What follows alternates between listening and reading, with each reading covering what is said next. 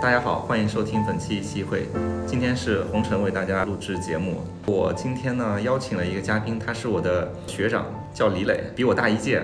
我们就读于同一所初中、高中和大学，然后我们有很多共同的兴趣爱好，比如踢球。李磊和大家打个招呼。啊，大家好，我叫李磊，呃，跟以前初中的英语书上那个李磊和他妹妹的字是同音的，想必应该被很多人耳闻。李磊他在我的朋友中是特别有意思的一位。嗯，我们都毕业于浙江大学，在毕业之后呢，其实我一直到现在，我走的都是一条所谓的社会期望的路，就是慢慢的在融入这个商业社会，然后把自己逐渐变得在某个领域更加的专业化，能够为社会做出更大的价值。虽然说那个我也没觉得我我们的工作有什么价值，啊，但是李磊他在毕业后的这九年里面做过非常多。在我们看来，可能有点离经叛道的选择，但是他的生活一直是比较呃自洽的，当然也有很多困惑，所以我觉得李磊他作为一个和社会期望所不同的一个生活的样板，呃是非常值得和大家分享一下的。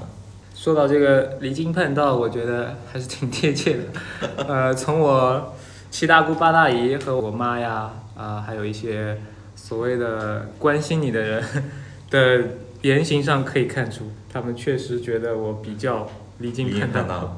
虽然他没有点出这个词，啊，不过我可能还是比较我行我素，呃，也没有对他们的一些评判做出太明确的回应。你其实刚毕业的时候也去打过工一阵子，但就打打工时间很短。对，刚毕业那会儿心浮气躁吧，大家都想，哎呀，我是浙大毕业的，感觉能够马上在社会上立足，然后。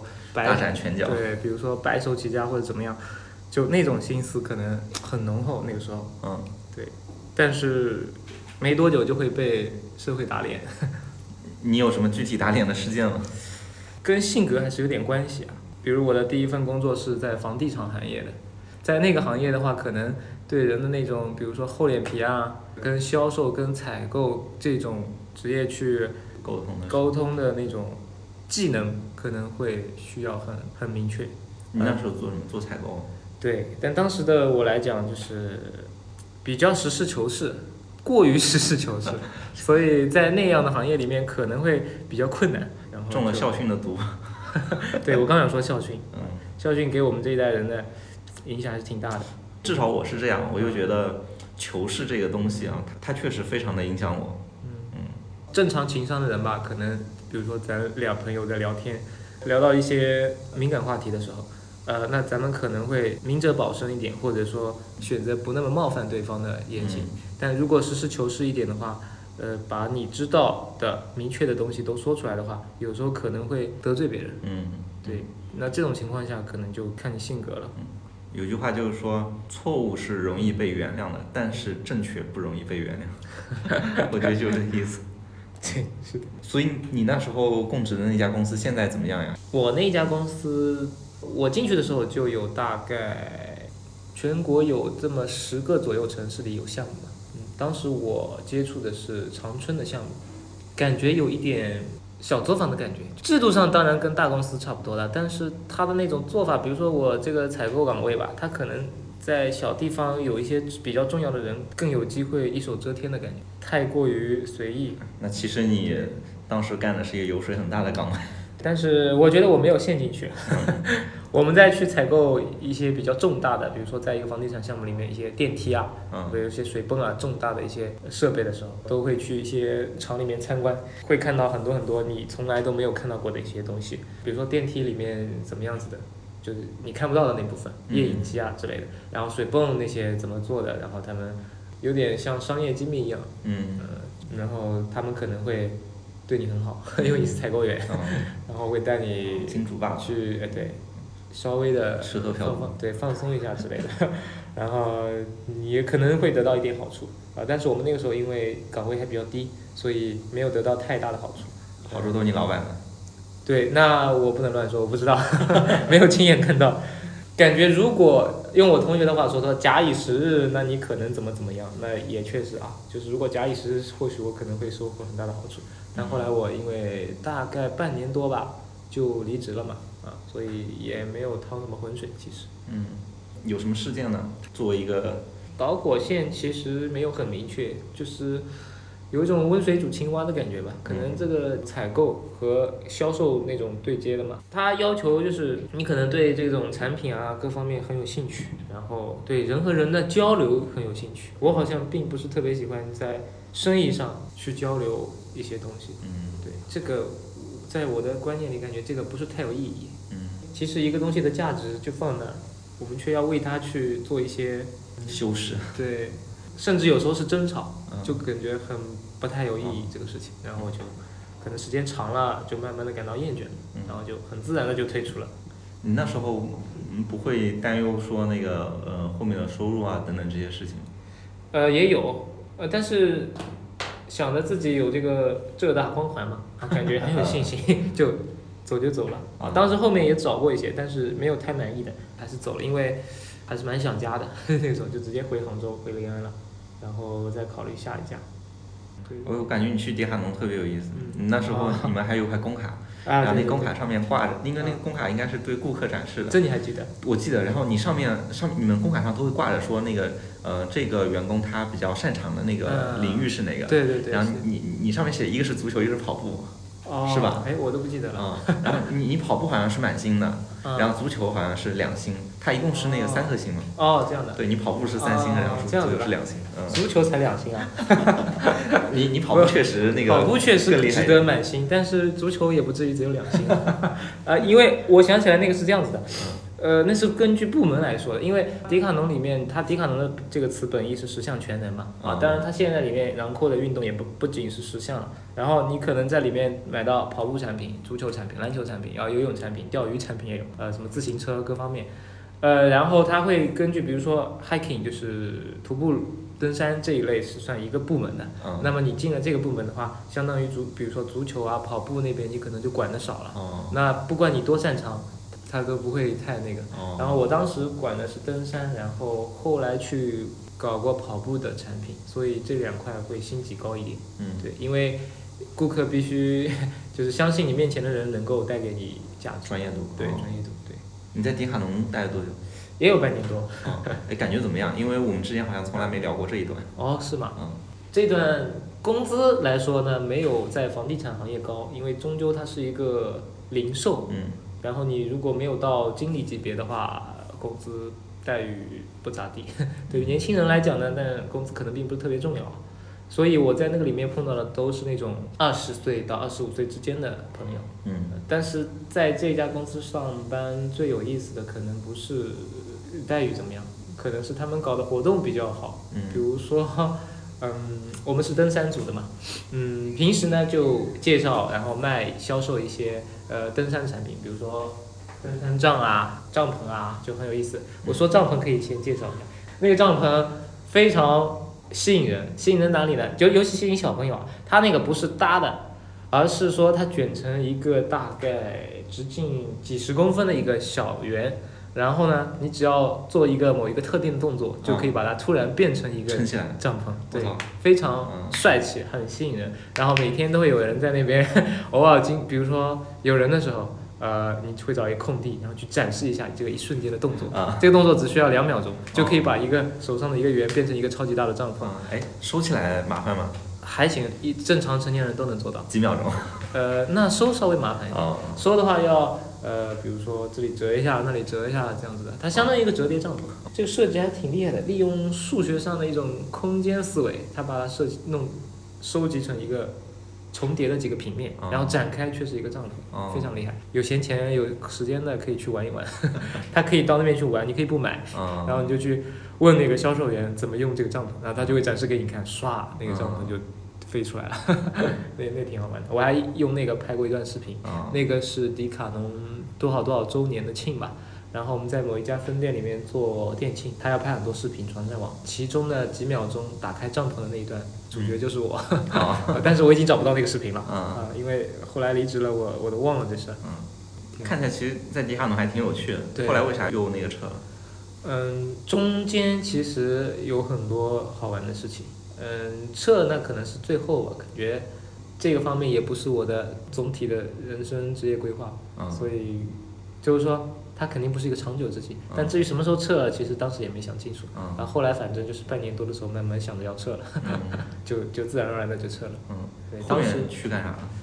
后面我就差不多就回来了，回哦来就慢慢的考虑这个辅导培训的事情。嗯对，到一直到现在。你 gap 是哪段时间？Gap 是在迪卡侬之前，Gap 回来之后，可能对教育行业还有点犹豫吧，没有直接做。在迪卡侬，其实这段迪卡侬这段跟年轻人接触的时间，对我做教育行业也是有点作用的，因为那个时候跟比较年纪轻的人玩在一起，慢慢在各种生活细节上慢慢觉得，哎，教育这个事情其实也蛮重要，蛮蛮好，嗯然后才会选择这条路的，嗯，好像一切都是被安排好的。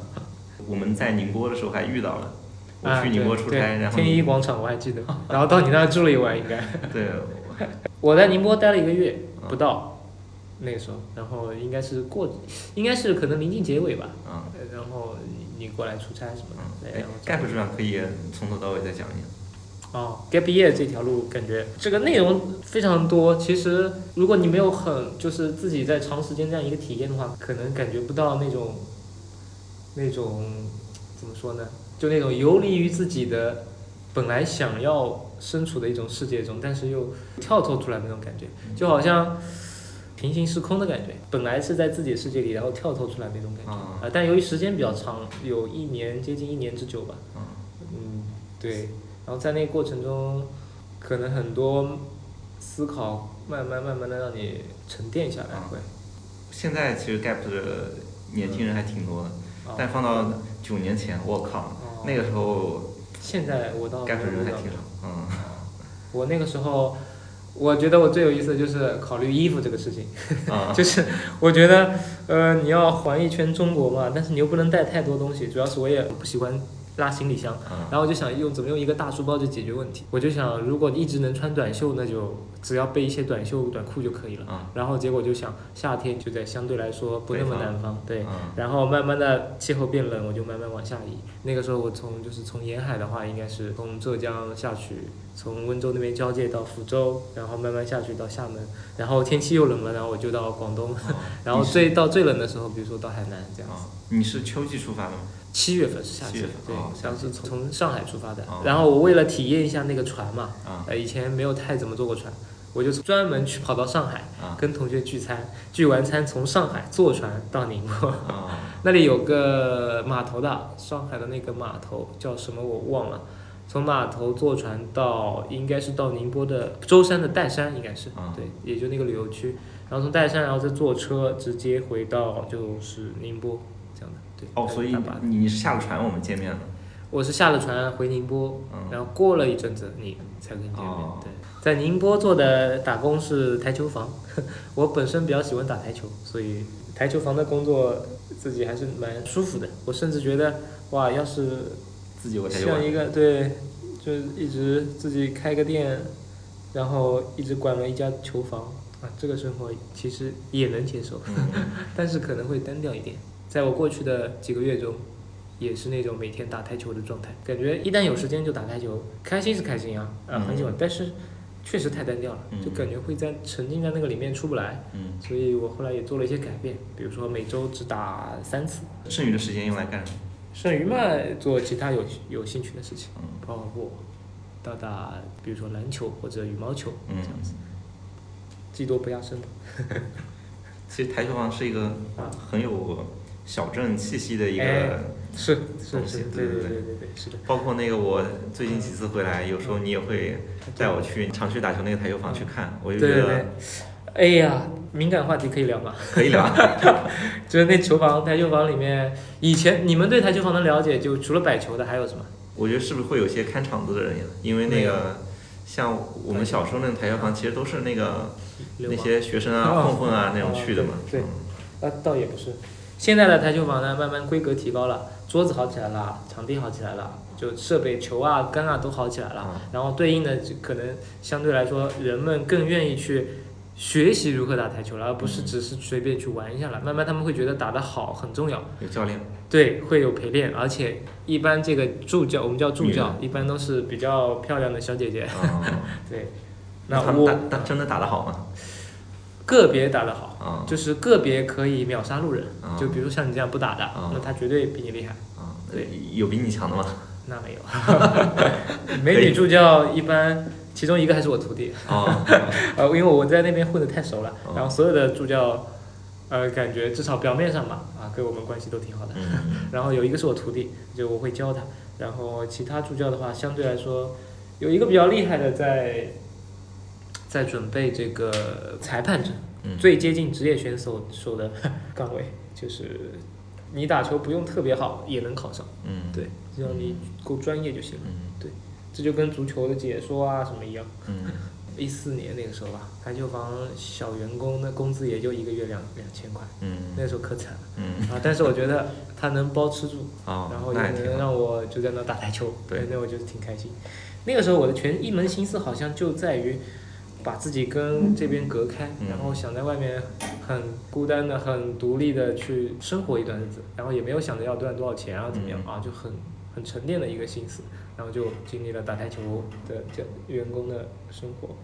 后来就找过那种餐饮、旅店啊，什么都有，反正都是因为你可能不能很正式的去找他们的工作，嗯。所以你也不需要拿出你的学历啊各方面的背景，所以就找的都是一些很相对来说靠体力多一点的零工，对，但也体验到了劳动人民的不易，感觉还是有收获的。有遇到过什么比较危险的事情吗？危险啊！我先讲一个精神上的危险啊，啊，在一个餐饮火锅店的时候，我在打工嘛，打了大概也就有二十天的样子，竟然有一个火锅店的女员工嗯想要跟我谈恋爱，嗯 而且她很直白，我不知道为什么他们那边人那么直白，她就真的就直接来告诉我说想跟我处对象。哪？当时啊，那个人是哪我也不知道，应该是很南方的吧。但是呢，他就是非常直白，好像也是一件非常 romantic 的事情。但是还好，我后来想想没有答应他。嗯呃，不然的话，以我的这个那个词怎么说，顺其自然，我可能就会很长期的去跟他在一起那我就完了，那我就回不来了。后来想想还是真是很危险。我要真的跟他就一起的话，可能他也是火锅店的员工嘛，嗯至少当时来说没有什么太伟大的抱负，嗯就可能就一些。嗯，你找一个呃稳定的工作，就可以两个人永远生活在一起，也是有可能的。还好我没有答应，不然可能真的就回回不来了。对，这个挺有意思。那其实在那里也挺好的呀。哎，挺好，但是火锅店还挺累的，说实话哦，你每天，而且尤其感觉很明显跟现在不一样的一个点，就是你在打工的时候啊，真的没有心思去锻炼身体，嗯不像现在我有空可以跑跑步锻炼一下，嗯但那个时候每天身心俱疲吧，早上起来接近午饭了，因为你前一天晚上是熬到夜宵的，几点钟一般？它是循环的，一般十点到凌晨不等吧，嗯就都是偏晚的。然后你晚一点的话，很容易就可能早上起不来。接近午饭，然后你去吃一个午饭，准备下午可能两点要上班，哦，然后就一那直时间确实压得很对，时间压得很紧，然后工资也不高，所以整个人可能是属于那种消耗型的。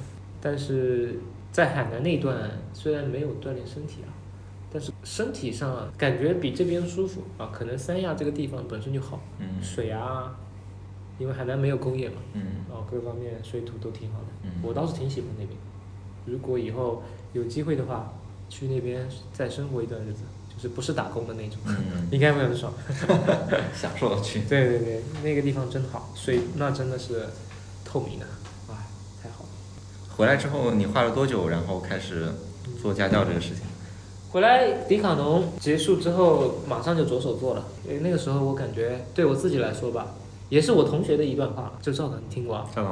他跟我交流的时候的一段话，他咱们都是浙大校友，就感觉对教育上的一些理念可能会更相似一点。嗯然后他就跟我说，呃，最影响一个孩子的时间段怎么怎么样。呃，那从其实从心理学上讲的话，每一个时间段是不一样的啊。但是你要从考试这个角度讲的话呢，小学、初中确实是比较重要的。嗯呃，甚至应该说小学比初中更重要。嗯那然后我在他的这个呃引导之下吧，然后就慢慢的开始着手做初中生、小学生的一些培训了。嗯。第一批学生是怎么来的呀？第一批学生都是我妈以及亲戚介绍居多，对，嗯因为在临安的人脉，我其实几乎等于零，啊 对，然后我爸妈他们反而是常年在这里的，啊对，他们的朋友的孩子成了我第一批的学生，嗯，后面就是靠口碑了。对对对，后面嗯。后后面就是每个，比如说像前几天暑假刚开始的时候，就手机上会有很多人来加我微信，啊，就问班啊什么的。现在虽然说双减嘛，这么多年啊，我开始是二零一六年，那个时候完全还是如火如荼的时候，嗯但也有点偏晚。其实真正如火如荼应该是我们毕业后的几年。像我毕业的时候，我还去找过其中一份工作，就是在新东方。那个时候面试我的人也是浙大校友，哦是一个学姐。她说你可以来我们这儿当老师啊。我当时也考虑，但那个时候心思没在那儿，所以就没去。没想到兜兜转转，隔了三年去了。因为教书其实也是一个学习的过程。嗯一开始教，并不是完全你想的那些方式可能就是对的，对。然后你去实践的过程中，你会发现，哎，原来这样想虽然是很理想，还可以，但是你做可能做不到，你嗯自己需要去修正一些做法。然后时间慢慢长，慢慢长了，你可能会做得越来越好，然后口碑也就也就有了，也是一个很自然的过程。尤其像我这样的性格，我根本就没有去打过广告。啊就除了最初期的那第一个月吧，发过大概十张传单，后来就一点广告都没有做，啊全靠比如说朋友圈转了一下下，爸妈的那个，嗯，就是已经来的学生的介绍，嗯，比如说他们的弟弟妹妹啊、姐姐啊之类的，蛮顺其自然的一个过程。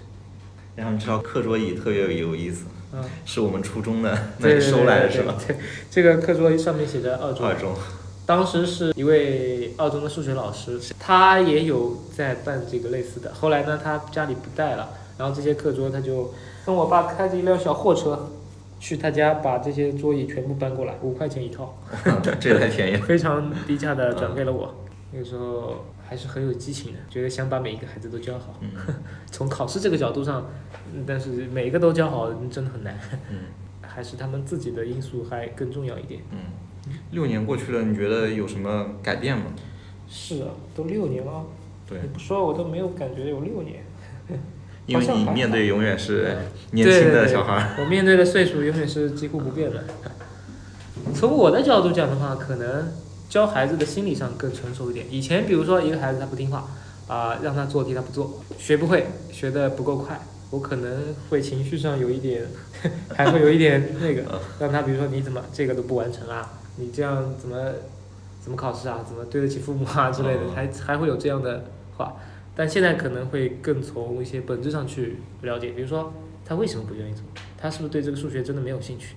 那我就算今天让他做完这张试卷，他还是没有兴趣，所以我的言语上的攻击是无效的。其实，嗯所以从现在角度，我可能会更多的思考他本身，甚至会思考他家里会不会有什么因素让他不爱学习，嗯。或者他的校园经历上有什么因素会让他不爱学习，可能会更多的从生活上，从交朋友这种角度去跟他们交流，嗯。而不是只是说，哎，这个数学怎么样，这个题目你应该怎么怎么做。嗯。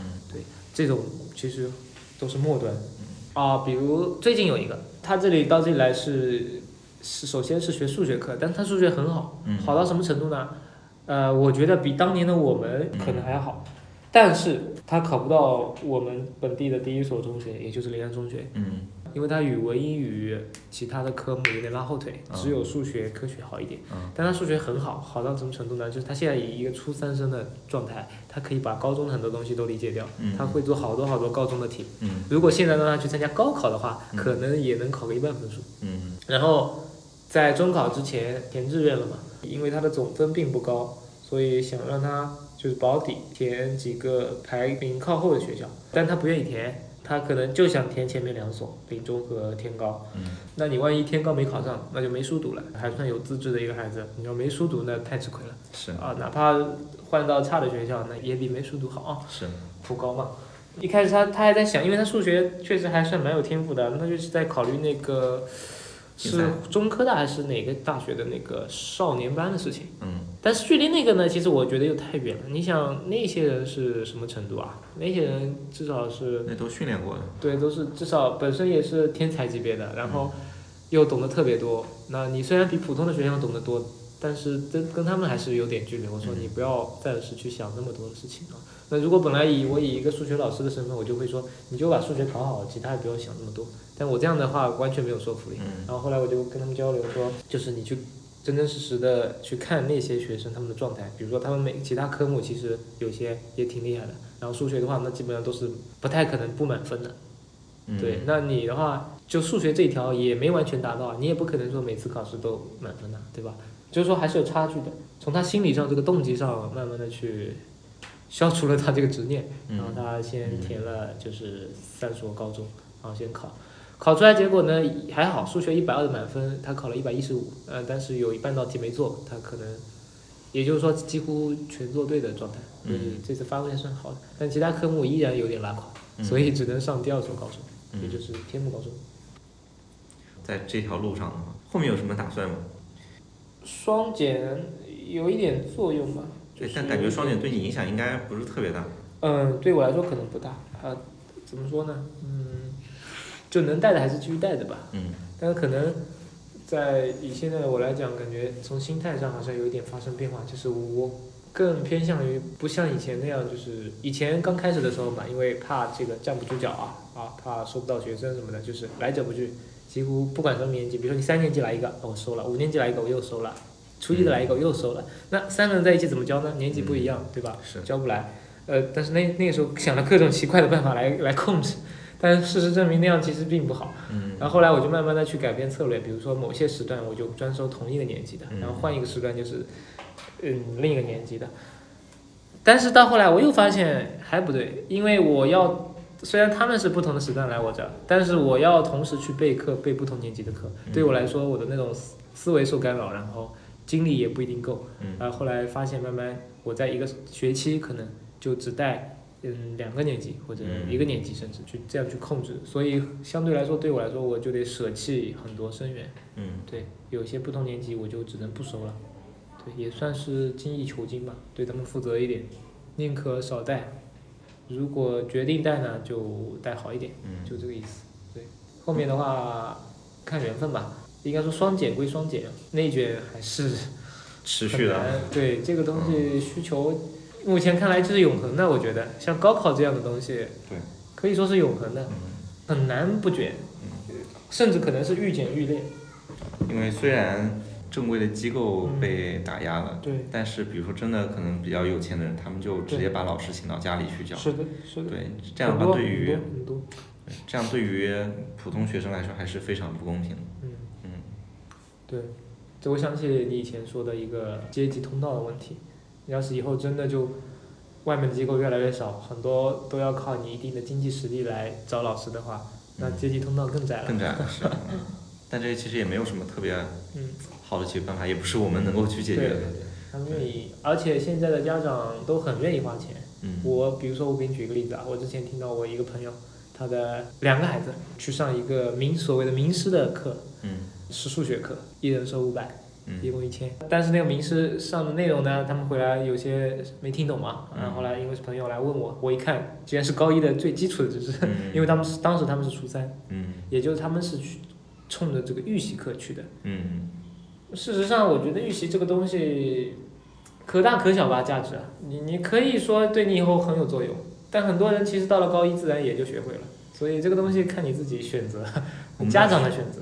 我们那时候去二中之前，小升初的时候，嗯然后二中也开了大概嗯，半个月还一个月的一个，有有有对有，我那时候就感觉完全不知道他们在讲什么东西。嗯，对，听不懂的有些。对，然后你说它到底对我有有没有用呢？也不是那么好说，可能给我一点印象是吧？嗯，但真的学会这个东西还是对，学会的很少。靠自己，是的，对，学会的很少，嗯有没有用真不好说，嗯也没办法判断，你也不能重来一遍。假设没上那个课。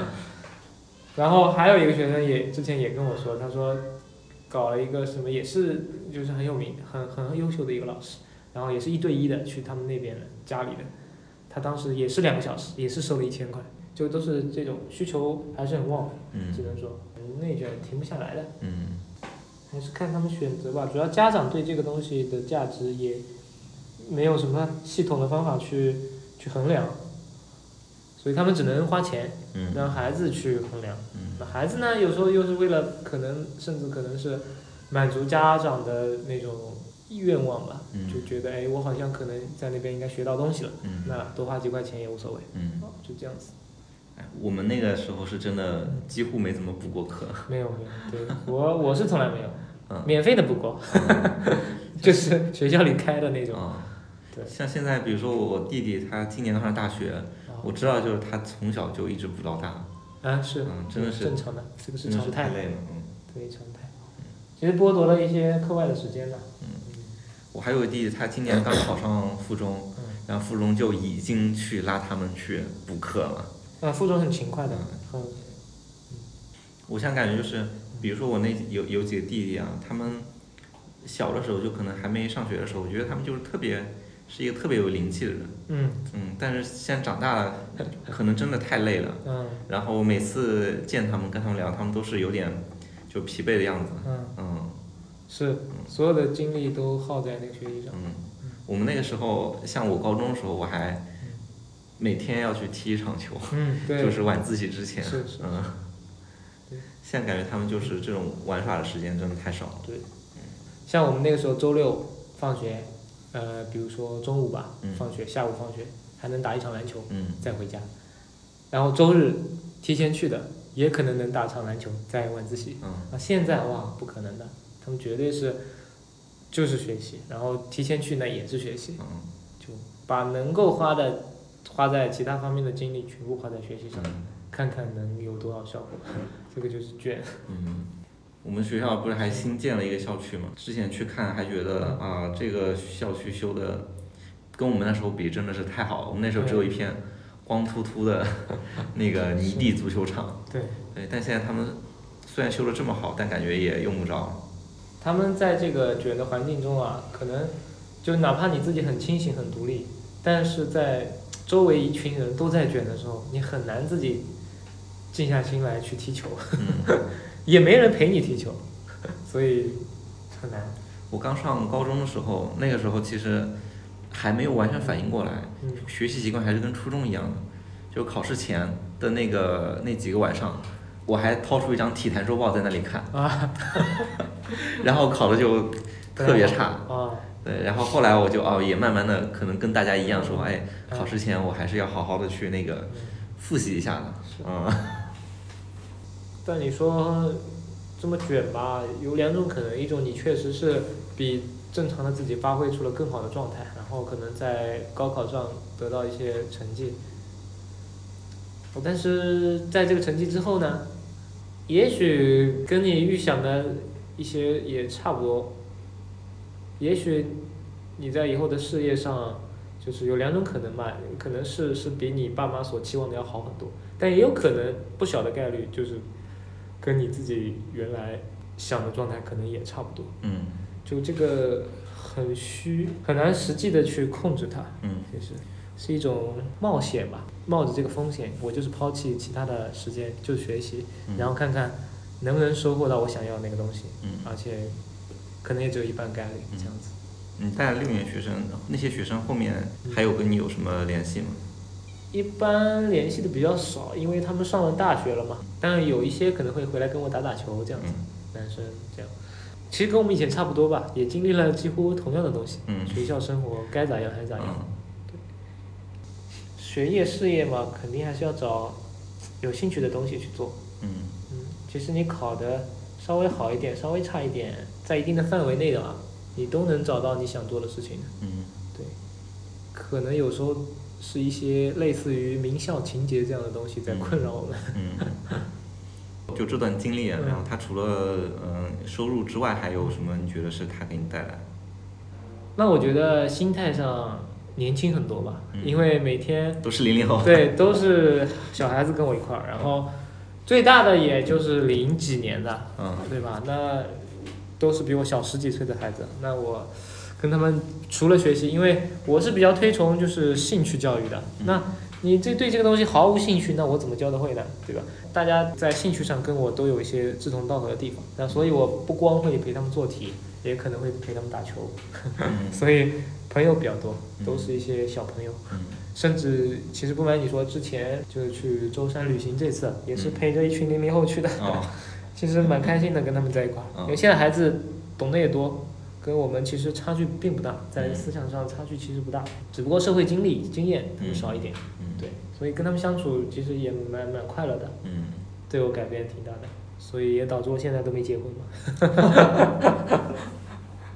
这这是另外一个话题。对，嗯，其实刚才提到的，呃，一个高考嗯。如果考的好比较好的人，他可能未来在社会上他不一定说那个会非常拔尖。我也想过，这个它可能原因还是说，在高考之前，我们用的是一套规则，嗯但是比如说到了大学，它这个时候可能是第二套规则，然后到了工作呢，你不同行业又有不同的规则。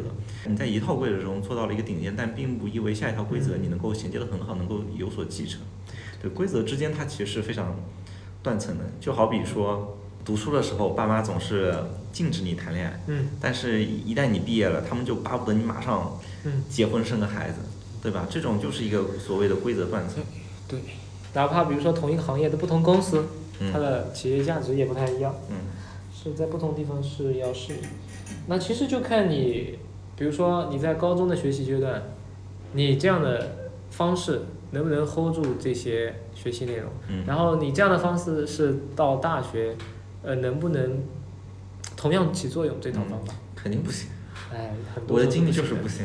嗯。嗯而且还有个比较严重的问题是，可能直到我们进入社会之前，那个规则都是别人给你的，啊，你并没有参与到这个规则的制定中，嗯，就是目标是别人给你的，路径也是别人给你的。嗯嗯，到社会中呢，我本来觉得可能还会有更大的自主权，嗯但是其实也工作了那么多年了，我发现其实，在社会中这个自主权反而是更少的，啊，你会被各种乱七八糟的规则冲得头晕眼花。对，然后也不知道说那个呃真正好的路径在哪里。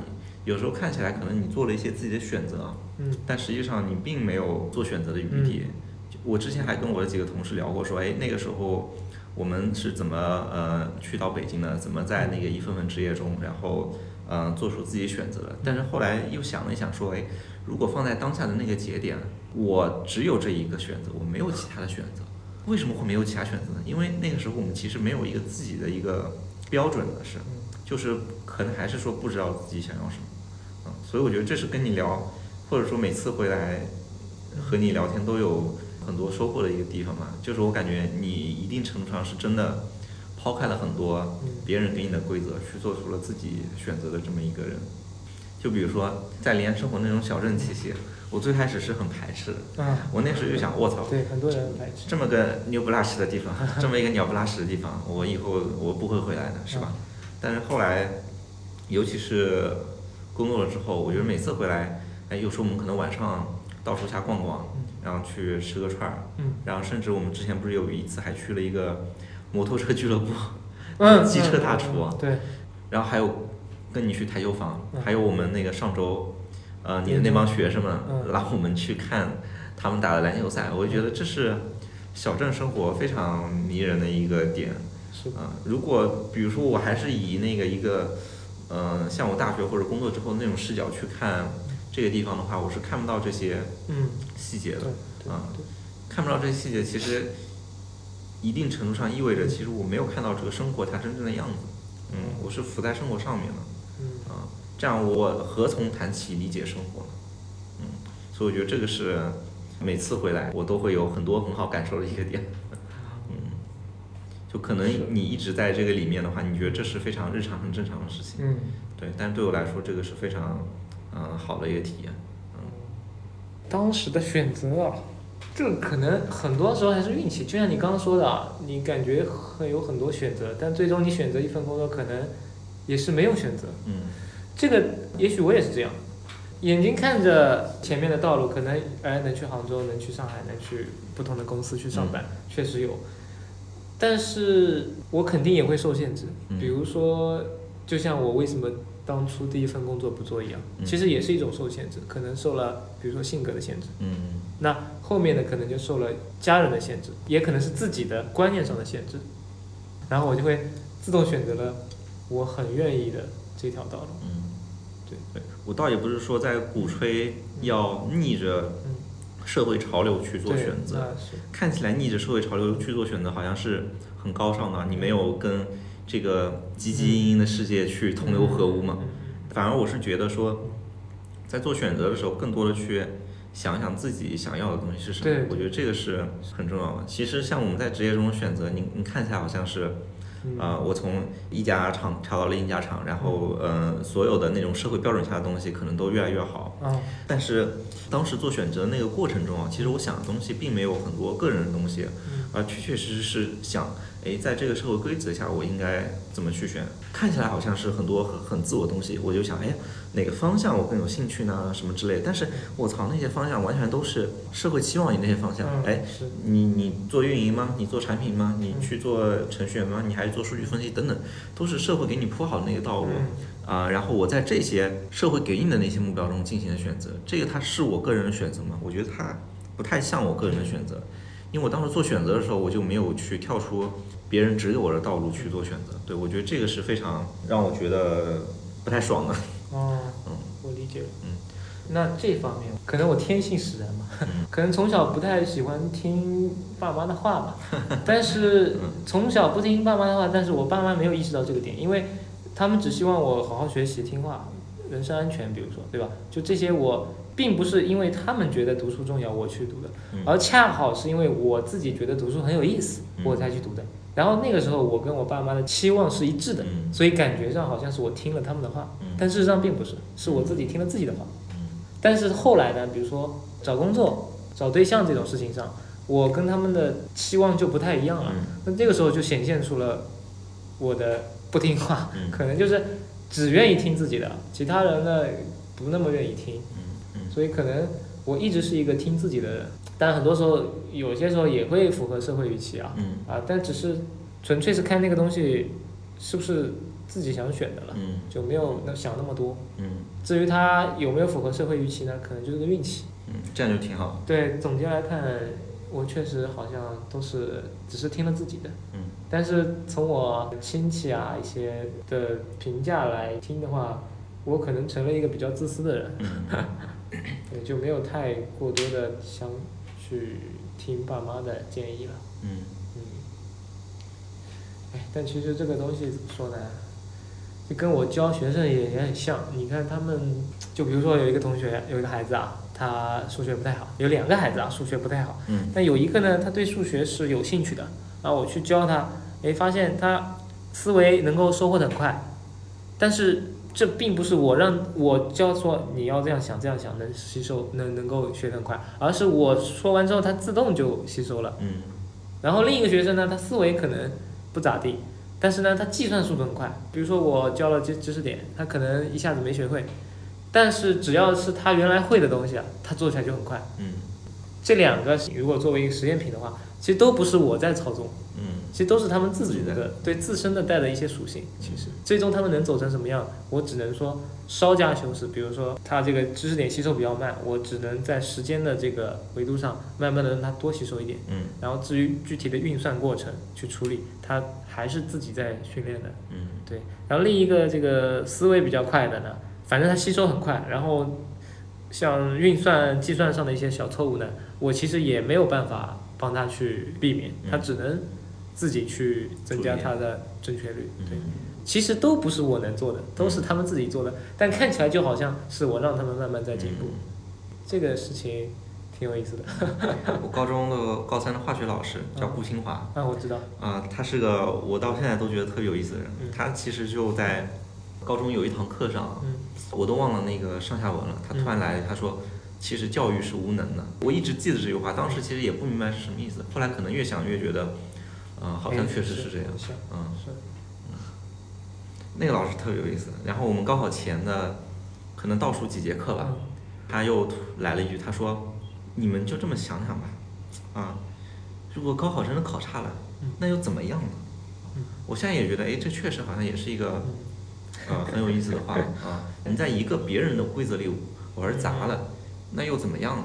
是，嗯，所以我现在越来越不相信说，在社会评价体系里的那种成功和失败，嗯到底对你个人是不是有影响？我觉得其实它应该是不要有什么影响的啊。当然就是肯定会受到一些呃压力嘛，啊，但这个压力它本身也是规则的一种。我觉得如果我们能够比较专注于自己的一些目标的话，对，啊，会过得呃幸福很多。嗯，我想起我有一个同学，他在我们那个班里，就是我们那个班有一位清，有两位清华，一位北大，然后像我们这样上浙大的有十几位，嗯就那个班是非常好的一个班，嗯成绩。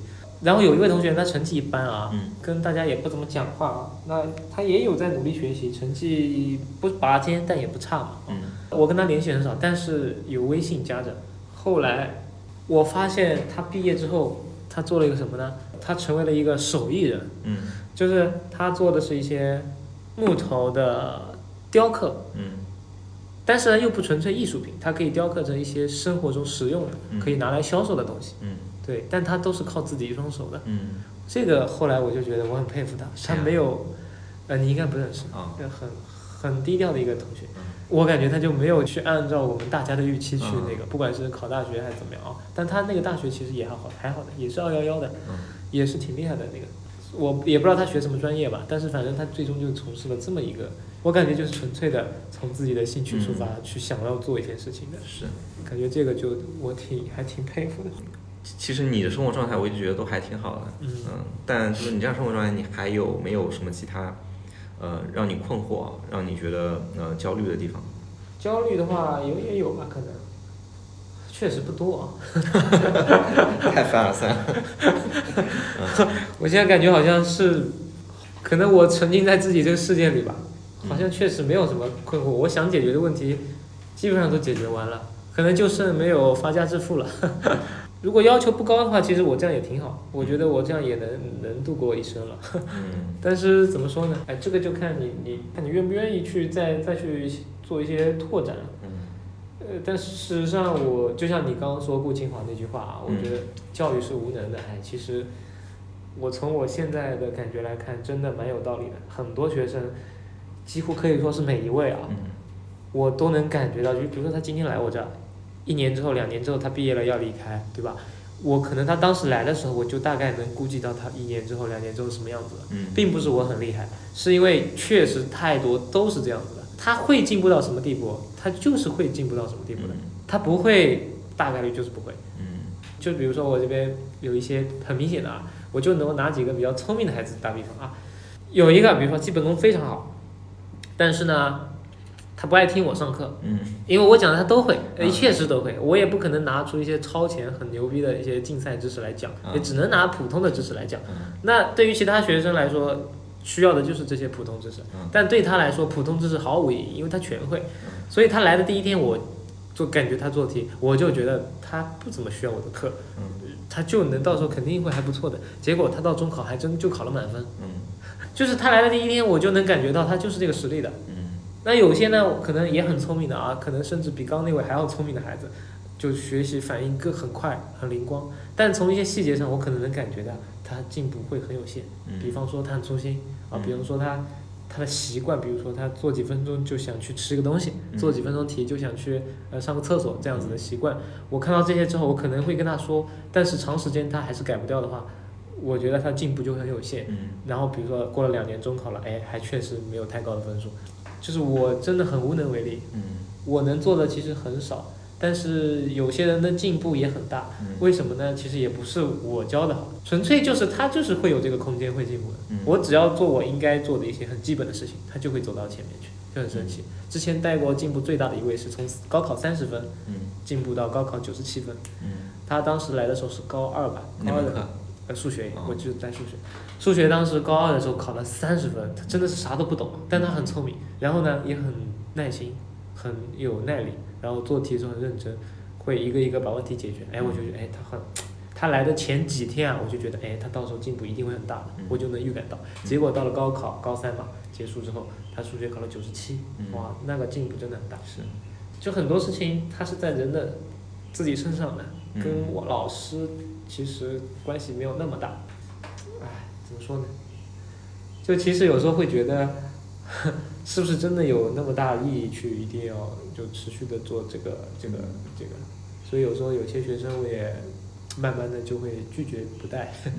像现在的话，就带的学生比较少，有一些我觉得意义不大的孩子，可能我就会找借口给拒绝了。嗯。嗯，但是我还是相信说，那个一个人他的呃三观形成不是非常先天的，他哎一定是会在接受到后天的一些呃环境的信息之后，对对对，他会有一些调整。哎对，这个跟数学不一样。对，所以就知识上的教育的话，它的效用确实比较有限。对，但是怎么去帮助一个孩子形成一个呃健康善良，让他变成一个可能更，哎呀，我也不能说向上，因为向上这个词现在听起来也不是什么好话，是吧？我觉得变成一个更符合他本心的人，我觉得这个是对很很重要的。哎，这对你这说的没错。对所以我一般在上数学课的时候也经常跟他们讲故事。嗯我觉得怎么样做人还是蛮重要的。是的就数学本身可能你好不好是有点注定的，嗯那你怎么去做人，就可能因为家长老师的一句话，可能就会不一样。嗯，对，这你说的没错。是，所以我觉得可能对你来说，嗯那个课程的教学嗯，它只是一个钩附子，加价值。它是一个钩子，就是把这些学生勾过来。但是在这嗯过程中，你你可能说了其他事情啊，做其他事情，对他们影响嗯可能会更大一些。对对对对嗯。就像我刚刚说那个很聪明，但是容易开小差的孩子啊，啊，他后来中考考的不怎么样啊，但是呢，他在认识我的过程中，发掘出了他自己的其一项其他的天赋，而且现在做的非常好。嗯在临安，我们这个小镇上是属于拔尖的，嗯就是我原来跑马拉松嘛，嗯然后呢，我在他小学五年级的时候带他跑过几次步，然后后发现他耐力挺好的，以一个小学五年级的孩子来说，那个速度和那个耐力算是不错的。然后他初中在我的推荐之下，嗯去去参加了学校的运动会，发现一次跑的比一次还好。最终在初三、初二、初三的时候参加了临安区的运动会，嗯，拿到了三千米的大概是第二名还是第三名，嗯我操，这么厉害！他跑三千米跑多久？十、分半以内吧我，靠，基本上跟我一样的，就是比我快了，可能已经。嗯对，然后后来在我的就日常的聊天中了解了铁三这个运动。嗯，那比如铁三，铁人三项，一个是自行车，一个游泳，一个跑步嘛。嗯然后他这几项都还挺好的。后来他就发掘了他的自行车，结果他他家里很支持啊，给他买了好好几万的一些自行车啊、设备啊，各种加起来，他也去练。结果他也遇到了一些就是我们临安区内比较牛的一些练自行对教练什么的，然后去练，结果发现他进步真的很快。嗯然后他现在已经成为相对来说比较专业的一个小运动员了。嗯对他每天都会有训练内容，对嗯，自行车骑得挺好的。虽然他数学没怎么学好，我说你高中里，因为他要走体育生这条路了。哦，以目前的制度来说，你的文化课如果不差的话，那么在体育生那个里面你是很有优势的。嗯对，嗯所以我就劝他，你说体育这个训练练得非常好，然后我就劝他说数学也文化课也跟上，嗯这样你到时候大学会更选得更好一点。嗯总之就是也要跟他们像朋友一样，把你所生活中所能够教他们或者说能交流的东西都可以放到课堂嗯上。哎，现在回想起来，还是 gap year 那几年给我给了我一种算是行为习惯吧。但其实我本身就是那样的人，但是之前可能没有体现出来。但 gap year 之后就慢慢的就那样去行为了，表面上看起来比较随意吧。嗯就是我爱怎样怎样，就是在法律或者说我们的条条框框、社会规则所限定的范围内，而且通常来说，可能是为了让自己舒服，不去做过多的抗争。哎呦，你在 gap year 那几年确实经历过太丰富的生活了。嗯对，各种不一样的，本来是没机会体验的事情都是。对，嗯，哎，我觉得你可以把那些嗯，事情记录记录，写一写。对，主要是遇到一些很奇怪的人。嗯我记得在宁波那一站的时候，我遇到的最神奇的一个人，就是他一天打三份工，嗯。他真的好刻苦，嗯。关键他还长得帅。嗯。但是可能没有什么关系背景吧，在宁波啥都干，比如说他白天有一几个小时是在工地上嗯。做泥水的，嗯。那不是会染的那裤子上都是泥浆嘛。嗯，还有一份工是做什么我忘了，然后他第三份工是晚上到台球房跟我一样来摆球，嗯。那我就是全天摆球嘛。台球房分配了一个房间，有好几张床的那种，我们可以睡那，那我自然是睡那的。他呢有时候不睡那，然后有一天他穿了一身那个泥水浆的衣服，嗯身上还有很多泥，到那个房间里来，因为他那有一个他的床位，然后他来换那个衣服，准备晚上去摆球。嗯结果就那天我就听到了一个女的来找他，因为他长得特别帅嘛，嗯他叫陈什么什么，然后那个女的就在楼下喊陈什么什么，然后好像有点可能闹矛盾之类的，嗯。就是那个，然后他就躲着不下去，然后他就跟我说不不要理他，不要理他，我们俩就在房间待了好久，然后那个女的在楼下喊了好久，嗯。那是一个老式小区，他那一喊大爷大妈都听到。了，嗯。嗯，特别有意思。我说你这个打三份工还不忘那个 风流韵事，我靠，太搞笑了。很励志的那个人。那个时候我们摆球的一个月可能能赚个两千块啊，嗯他呢打三份工可以赚五六千，嗯，对于那个人来说，哇，挺不错的了。是的，是的。对我当时还挺羡慕他，我靠，嗯赚的比我多。然后我就每天打打台球。嗯，其实说到底，就世俗欲望大家都是有的，嗯，只不过看你愿意为这个世俗欲望去付出多大的代价。是，对嗯，是的，虽然我觉得你的这种生活状态，你这种心境都是大家想追求的，但是绝大部分人肯定都没法选择做像你做过那些事情。嗯比如有些人可能在做之前就会被劝阻。对我的话，当时就是跟家里说了一声出差，嗯 因为我心意已决，嗯我不想让任何人来干扰我的决定嘛。嗯那索性就 white lie 了。出了一段时间，我妈才慢慢的发现这个事情。那那时候我已经很远了，那也就无所谓了。嗯，那时候都是你跟姐姐只跟姐姐联系。跟一些朋友，跟我姐姐联系，嗯，嗯，安全第一嘛。是。在外面确实有危险啊，我感觉在有些小地方，你可能一个人还好是男生啊，嗯你要是女生，我其实不建议做这样的事情。嗯女生一个人在外面太危险了，嗯像之前这个唐山烧烤店这种，嗯比起来都算是轻的。嗯那女生一个人在外面可能会遇到更危险的事情，嗯嗯，无依无靠的。从宁波后来下去是到那个温州，然后在后面到福州到厦门这一段，到厦门这段是比较轻松舒服的。嗯那时候遇到了几位优秀的厦门大学校友，他们联合起来开了一家青年旅社。嗯然后我呢出去玩青年旅社是住的比较多的，嗯然后就跟他们聊起来了。后来正好我要在那住一段时间，那索性就住他们那儿，然后帮他们看酒店，嗯然后免住宿费，嗯这样就非常好。啊然后他们就隔一个床位给我，然后我每天帮打扫打打扫卫生啊，闲着聊聊天，然后就接待客人啊，嗯。反正一些杂事儿都我来干，嗯。然后最后给我发点工资这样。嗯。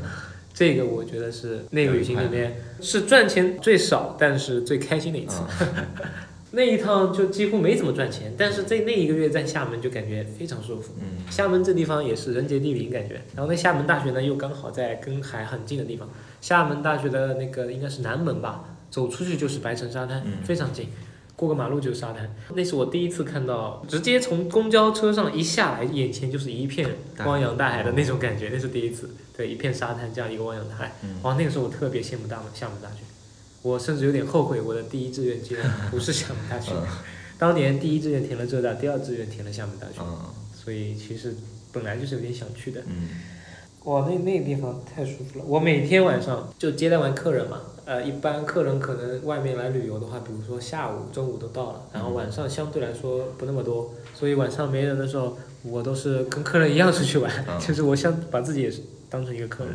就每天都会走那一段白城沙滩，嗯哇，那一段海走不厌的，每天都会走。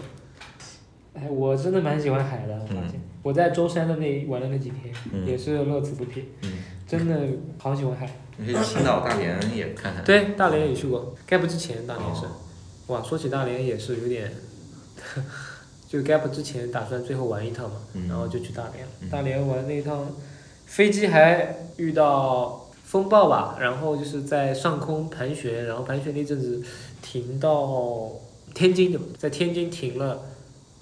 停了一个晚上，嗯我们坐在飞机里，飞机停在飞机场上，停了一个晚上，就为了等大连的天气好转。你在飞机里面待了一晚上。对，我靠，这太很难受。对，然后大家下飞机的时候，机长在前面发现金，啊，一一人发五百现金，嗯很搞笑，我也遇到过类似的。挺有意思。我本来以为应该会有什么样的奇怪的措施，没想到真的就直接发现金，这我始料未及。我是跟我妈从那个呃萧山机场直接去大连的时候，嗯，然后她延误一晚上，然后把我们拉到一个酒店酒店去住，是，然后凌晨四点把我们叫起来，嗯，让我们去坐飞机，然后每人发两百块钱。哦，聊这种事情还挺有意思的。是的，虽然说大家可能真的没法去完全去这么做，嗯但是其实从我的感受上来说，就是我的面前好像多打开了一一条道路。嗯，就哎，这条道路它原来是在迷雾之中的嗯啊，迷雾之中我不知道它是道路还是说是荆棘啊，但现在就是至少说，哎，这个地方好像是有这么一条道路的。嗯我现在走不走不一定，我以后会不会走也不一定，嗯，但是至少这条道路是在那儿的，就是有人走过。有人走过 啊，你生命中的选择就多了一个，所以我觉得这个是一个哦对很有意义的事情。嗯，钱多了可以再去试一下。那感觉不一样。嗯。那个时候我们身上都没多少钱的，嗯。然后又年轻，身体身强力壮，感觉吃点苦头无所谓。嗯。我还在外面熬过好几个夜呢，啊。感觉也没啥。啊。就有有一个晚上是直接躺医院的，啊。就不是有事情啊，就是没事情，躺在医院的过道上啊。躺了一晚上，特别搞笑，没人来管我。我当时是没找地方住，啊。然后身上钱也不多，想尽量的少用一点钱啊，多存一点钱。然后就那晚上，我觉得反正整个路上我基本上没有住过酒店，嗯我肯定要因为身上钱不多嘛嗯，肯定要住酒店，呃，肯定不能住酒店。嗯有时候比如说网吧一晚上，有时候比如 KFC 一晚上，啊然后一夜一晚啊笑死了。那个时候又没有疫情，你随便什么地方都能去。嗯还有一个晚上，我记得是在一个大学里，三亚什么什么学院，应嗯该是这样。我还记得是坐了一个很很偏僻的公交车去到一个地方，到了三亚的什么学院，嗯在那个学院里面，那个学院呢正值应该是寒假的，就是装修，嗯里面只有装修工人，嗯然后有些地方都没人，嗯然后那地方因为三亚嘛也很舒服，不用棉被什么的，嗯就那里也混过一晚上，嗯，挺好玩。对，可有意思了。嗯然后那学校也挺美，热带风格的一些装修，嗯树啊、棕榈啊什么的，就那个学校。好，那我们今天就先聊到这儿。嗯，行，感谢李磊。